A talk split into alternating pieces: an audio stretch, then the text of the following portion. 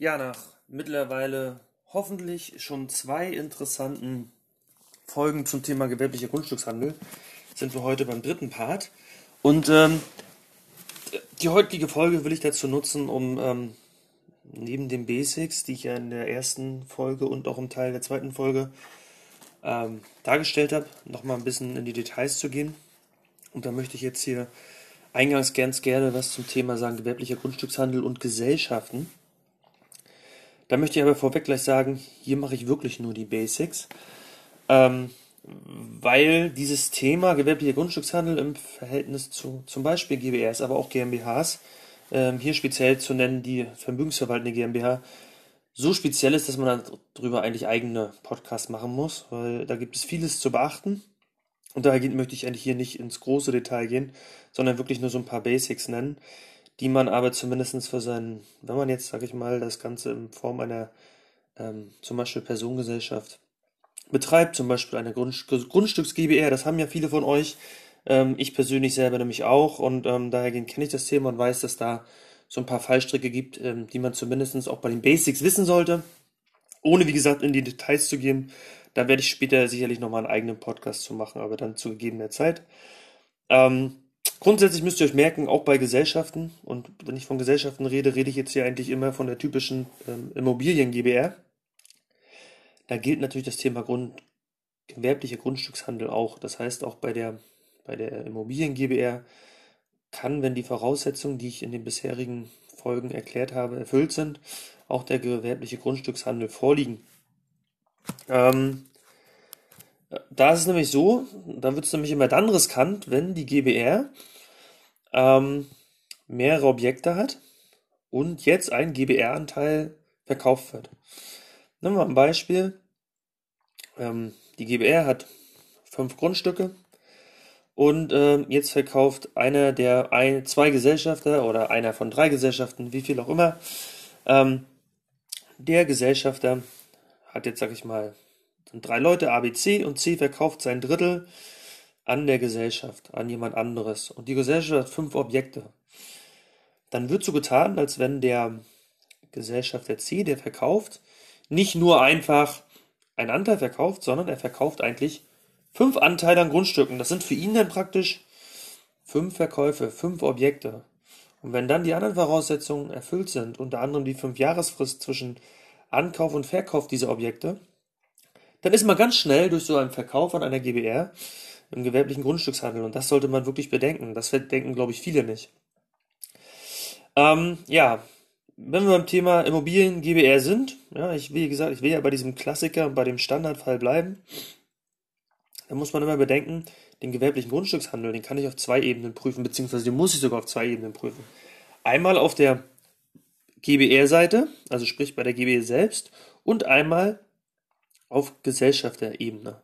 Also sprich, unser Fallgrad der, GB, äh, der Gesellschafter ähm, verkauft jetzt seinen Anteil und da sind irgendwie fünf Objekte drin, dann äh, ist er im Zweifel gewerblicher Grundstückshändler, der Gesellschafter. Ne? Ähm, aber auch die GBR selber kann natürlich Objekte als GBR kaufen und verkaufen. Ähm, und auch die muss äh, die jeweiligen Voraussetzungen des gewerblichen Grundstückshandels für sich jeweils prüfen. Ja, also wir haben das Thema nicht nur auf Gesellschaftsebene, sondern auch schon auf Ebene der Gesellschaft, der, äh, der Gesellschaft selbst. Also auch die muss gucken, was kaufe ich und verkaufe ich innerhalb welcher Zeiträume und unter welcher Prämisse kaufe und verkaufe ich. Und auch da kann es dann sein, dass wir da schon gewerblichen Grundstückshandel haben. Und auch da gelten wieder diese Ausnahmen, ähm, dass wir im Zweifel gar nicht auf die Zielobjekte gucken müssen. Also wenn die GBR von vornherein so auftritt, dass sie eigentlich ab dem ersten Objekt gewerbliche Einkünfte erzielt, ja, weil sie eine Fix- und Flip-GBR ist etc. Dann sind auch hier bei der GBR schon ab dem ersten Objekt die äh, Voraussetzungen der Gewerblichkeit äh, erfüllt. Ja, also alles, was wir in den ersten beiden Folgen durchgekaut haben, war natürlich da immer auf die Einzelperson gesehen, die alleine irgendwelche Immobilien hält. Das gilt bei der GBR genauso. Was bei der GBR vielleicht eine kleine Besonderheit ist, ist, ähm, dass die eigenen Aktivitäten, die der Gesellschafter hat, natürlich nicht äh, abstrahiert werden können auf die Gesellschaft. Ja, also der Gesellschaft, der macht, weiß ich, ist ganz groß aktiv und ist jetzt auf einmal gewerblicher Grundstückshändler. Das kann doch nicht abfärben abfärben ist das falsche Wort, abfärben nimmt man eigentlich für steuerlich gesehen bei anderen Themen, aber ich nenne es mal abstrahieren, es kann nicht abstrahieren auf den, auf die Gesellschaft nach oben, ja, im Verhältnis. Das ist, äh, die Aktivitäten des Gesellschaftes ähm, sind außen vor und die Gesellschaft ist vor derartigen Aktivitäten für sich gesehen erstmal geschützt. Schönes, schöner Fall ist immer, wenn wir so über Gesellschaften reden, wann hat man dann typischerweise Gesellschaften? Klar, man macht eine GBR mit irgendwie mit dem besten Kumpel oder so, aber oftmals macht man natürlich so eine GBR mit seinem Ehegatten. Und ähm, da ist es dann so, dass wenn Ehegatten ähm, jetzt zum Beispiel eigene Objekte haben, also sie machen das gerade nicht als GBR, ähm, aber, weil wenn sie das GBR machen, ist es egal, ob sie verheiratet sind oder nicht, dann zählen sie als GBR. Dann gelten auch alle Rechtsfolgen der GBR für sie. Aber jetzt sagen wir mal, der eine Ehegatte hält äh, drei Objekte alleine, der andere Ehegatte hält drei Objekte alleine. Dann wären die nicht zusammengefasst. Ja? Bei vielen äh, herrscht der Irrglaube, dass dann die Ehegatten als eine Art Gemeinschaft gesehen werden oder wie eine Gesellschaft gesehen werden. Das ist nicht so, die sind eigenständig. Und jeder muss für sich dann den gewerblichen Grundstückshandel äh, prüfen. Das heißt, es kann dann zum Beispiel Sinn machen, wenn Ehegatten sagen, okay, wir wollen auch mal verkaufen, dass sie im Zweifel und ähm, Objekte lieber jeder mal alleine kauft, als wenn sie sie zusammen zum Beispiel als GBR kaufen.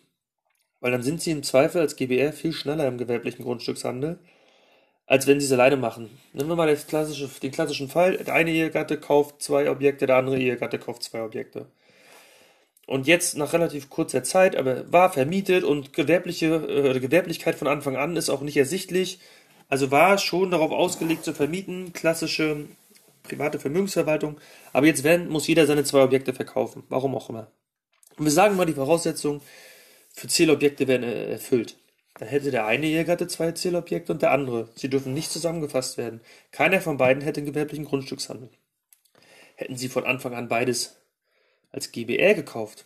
Ja, das, sie hätten wahrscheinlich genauso viel bezahlt in der Summe. Sie hätten im Zweifel genauso viele Risiken gehabt, etc. Hätten vielleicht auch gleiche Bankfinanzierung bekommen. Sagen wir, alles wäre gleich gewesen. Hinsichtlich des gewerblichen Grundstückshandels wären jetzt vielleicht diese vier Verkäufe, in dem Fall nicht mehr zwei plus zwei, sondern vier zusammen als GBR, schädlich gewesen, um in den gewerblichen Grundstückshandel reinzukommen. Und das äh, muss man bedenken also als kleines äh, Learning mitnehmen. Ehegatten werden eigentlich in dem Fall wie fremde Dritte behandelt, außer sie machen es von vornherein als Gemeinschaft bzw. Gesellschaft. Ähm, ja, und dieser Fall, dass die Ehegatten das natürlich voneinander trennen, ähm, also sprich, der eine Ehegatte in meinem Beispiel zwei Objekte kauft und der andere, macht natürlich auch Sinn äh, hinsichtlich dieser viel äh, besagten Ehegattenschaukel, also sprich ähm, Verkauf über Kreuz, oder auch nicht überkreuzt, sondern einer verkauft nur an den anderen nach zehn Jahren und dadurch Hebung von stillen Reserven. Das ist ja nochmal ein eigenes Thema darüber. Glaube ich, hatte ich auch schon mal in irgendeiner Podcast-Folge gesprochen. Kann man noch mal eine eigene Folge darüber machen.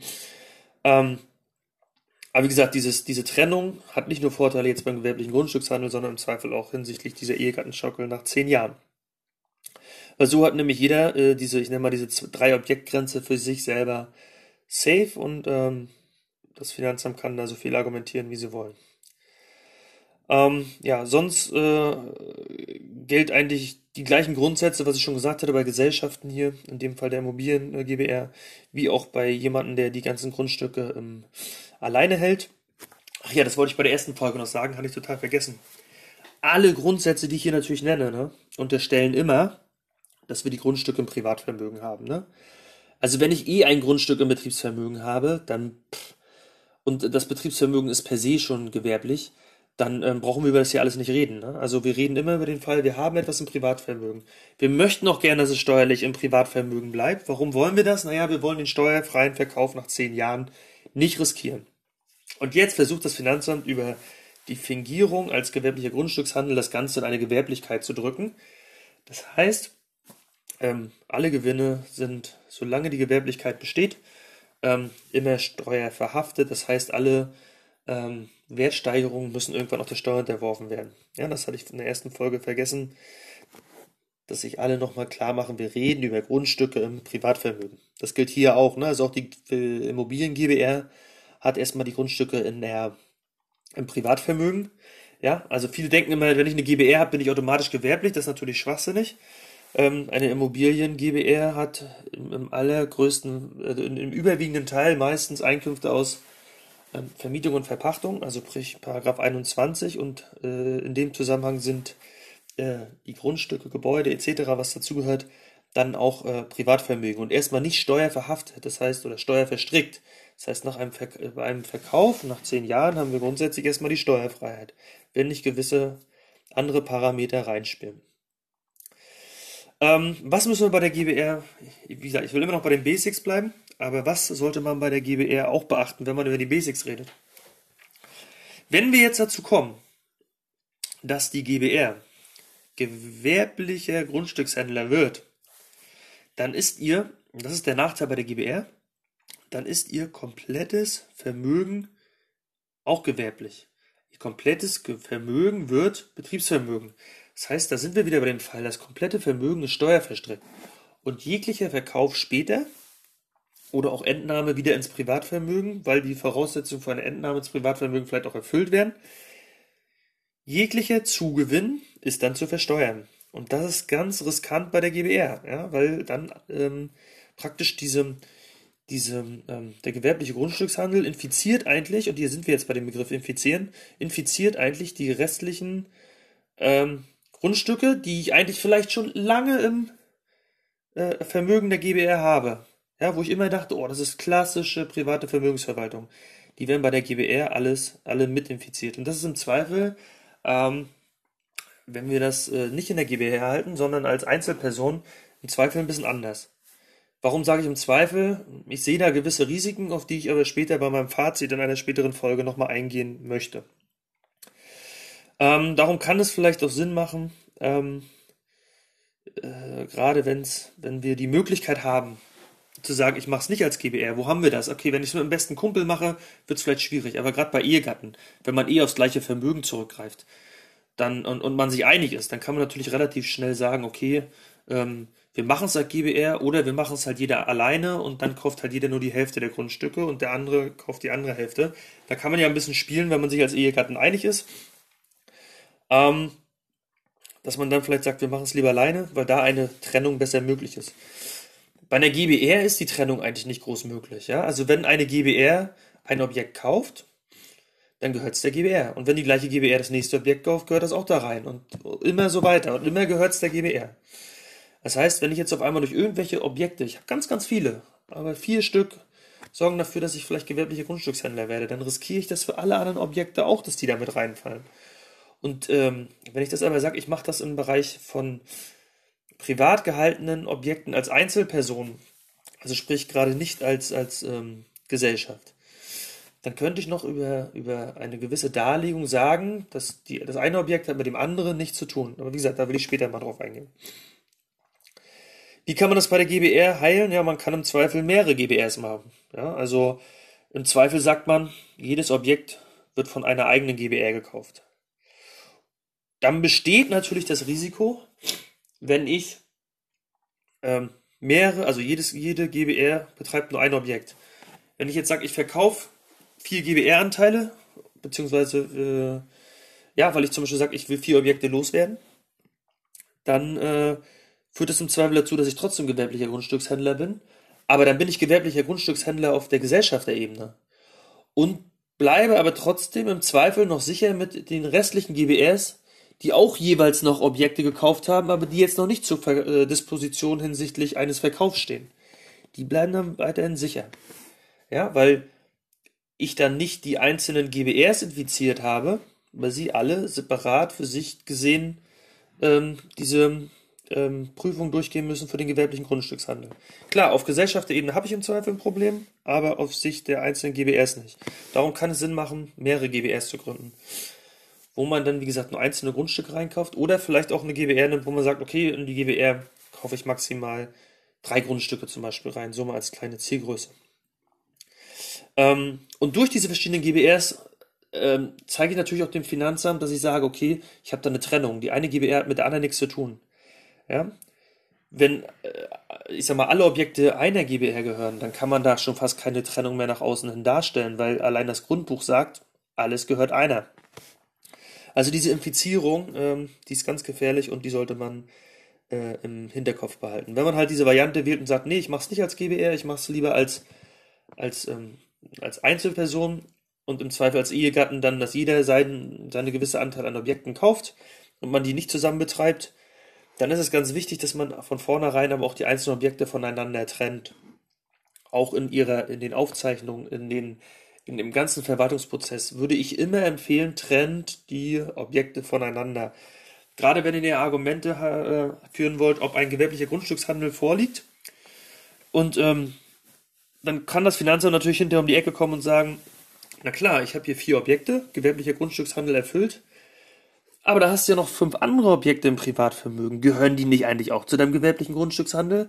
Hast du die nicht eigentlich auch gekauft, weil du sie eigentlich mal irgendwann verkaufen willst? Und dann sagst du natürlich, ey, die habe ich hier schon seit Jahren. Vielleicht noch keine zehn, aber ich habe sie schon seit Jahren drinne. Da musst du Argumente finden, um zu sagen, okay, klar, gewerblicher Grundstückshandel für die vier Objekte ist erfüllt, aber für meine restlichen Objekte, das bleibt private Vermögensverwaltung. Das hat mit der Gewerblichkeit nichts zu tun. Da wird das Finanzamt immer versuchen, diese Objekte mit in die Gewerblichkeit reinzuziehen. Warum wollen sie das? Naja, wenn die auch Betriebsvermögen werden, dann sind auch da alle Wertsteigerungen, ich sag mal, verhaftet, steuerverstrickt. Das heißt, zukünftige Gewinne aus den Verkäufen führen im Zweifel auch nach den zehn Jahren gegebenenfalls zu ähm, steuerpflichtigen Einnahmen. Und das möchtest du natürlich trennen. Du möchtest sagen, nein, nein, das hat mit der Tätigkeit nichts zu tun. Die habe ich wirklich für Buy and Hold gekauft. Und dann empfiehlt es sich von vornherein alle Objekte hinsichtlich ihrer Verwaltung und Aufzeichnung zu separieren. Ja, da kann es zum Beispiel dann wirklich auch Sinn machen zu sagen, jedes Objekt kriegt ein eigenes Bankkonto. Ne? Also ich meine eine eigene Buchführung, ich nenne das mal in Anführungsstrichen, ist ja keine richtige Buchführung, ähm, bei so Privatobjekten kriegen sie ja eh, ich sag mal, jeder ihre eigene Excel-Liste, damit man am Ende die Anlage V ausfüllen kann. Ähm, aber wie gesagt, versucht das irgendwie auch optisch im Rahmen der Administration zu trennen ist nur eine Empfehlung. Ich sage ja nicht, dass das alles so wirklich so eintreten muss. Gerade die Objekte, die nicht zum Verkauf stehen und schon länger in meinem Bestand sind, dass die auch steuerverstrickt werden und Bestandteil des gewerblichen Grundstückshandels werden, das ist ein Thema, das sehen sicherlich nicht alle Steuerberater so. Ähm, und da gibt es wahrscheinlich auch Finanzbeamte, die sehen das so und die anderen sehen das so. Aber das Risiko ist eklatant da und das darf man nicht vergessen. Und da muss man Argumente haben, um dagegen zu argumentieren. Ja, was sind eigentlich denn, äh, wenn wir mal auf die Gesellschaften zurückkommen, was sind denn eigentlich noch ähm, äh, im Zweifel Verkäufe? Ne? Also auch wenn ich ein Grundstück in eine Gesellschaft einbringe, also ist egal, ob es jetzt eine Personengesellschaft ist oder eine Kapitalgesellschaft, auch das könnte als ähm, Verkauf zählen oder als Veräußerung und damit ein Objekt äh, sein im Sinne des gewerblichen Grundstückshandels. Also das ist auch was, was man vielleicht, wenn man über das Thema nachdenkt, okay, ich rede jetzt über das Thema Gesellschaften oder Immobiliengesellschaften und ähm, ich habe jetzt da ein Objekt, ich habe vorher privat ein paar Objekte verkauft, bin aber noch nicht in der, bei der Höchstgrenze bei den Zielobjekten und jetzt lege ich noch irgendein Grundstück oder bringe noch ein Grundstück ein, könnte das auf einmal dazu führen, dass alles andere davor gewerblicher Grundstückshandel wird. Also auch das Einbringungsthema sollte man auf dem Schirm haben. Ähm, ja, ich hatte ja schon gesagt, ähm, bei Gesellschaften gibt es so viel zu beachten. Ja? Gerade im Zusammenhang mit ähm, gewerblicher Grundstückshandel, da gibt es auch spezielle ähm, Prozentregelungen, die man bei gewissen Konstellationen einhalten muss. Da gibt es das Thema vermögensverwaltende GmbH. Wenn die auf einmal anfängt, mehrere Objekte zu verkaufen, geht da vielleicht die erweiterte Grundstückskürzung verloren. Also erweiterte Grundstückskürzung ist ja immer dieses Thema, was ihr immer in den Foren als ähm, ähm, ja, vermögensverwaltende GmbH bezeichnet. Also sprich, Grundsätzlich ist ja die GmbH immer erstmal ähm, ein Gewerbebetrieb aus steuerlicher Sicht und kriegt eigentlich nur im Rahmen der ähm, Gewerbesteuer ähm, ähm eine Kürzungsvorschrift äh, angerechnet, sodass es dazu führt, dass man praktisch auf die Einkünfte keine Gewerbesteuer zahlt. Ähm, aber auch das ist so speziell, gerade im Zusammenhang mit dem gewerblichen Grundstückshandel, dass ich das mal auf einen eigenen Podcast schieben werde, den ich irgendwann mal nachschießen werde. Ähm, Außerdem ähm, glaube ich, äh, ist das Thema eh groß, alles was mit Gesellschaften zusammenhängt, wie es da mit der Besteuerung aussieht, auch mit der Einkünftezuordnung. Also wenn ich da an das Thema Personengesellschaft denke, wie äh, werden die Gesellschaften Einkünfte zugerechnet, wie werden die versteuert im Rahmen einer GmbH, im Rahmen einer GBR-Beteiligung etc. Ähm, da möchte ich mal auf separate, auf einen separaten Podcast, der irgendwann mal kommen wird, verweisen, weil das würde hier einfach äh, zu weit führen. Ähm, Ja, wir hatten ja schon in, bei meinen, bei meinen Podcast-Folgen, wo es jetzt um die Details oder um die Besonderheiten ging, ähm, möchte ich auch nochmal das Thema ähm, Zeit äh, ins Spiel bringen oder zeitlicher Abstand. Weil es geht ja immer wieder um das Thema Fünfjahresfrist.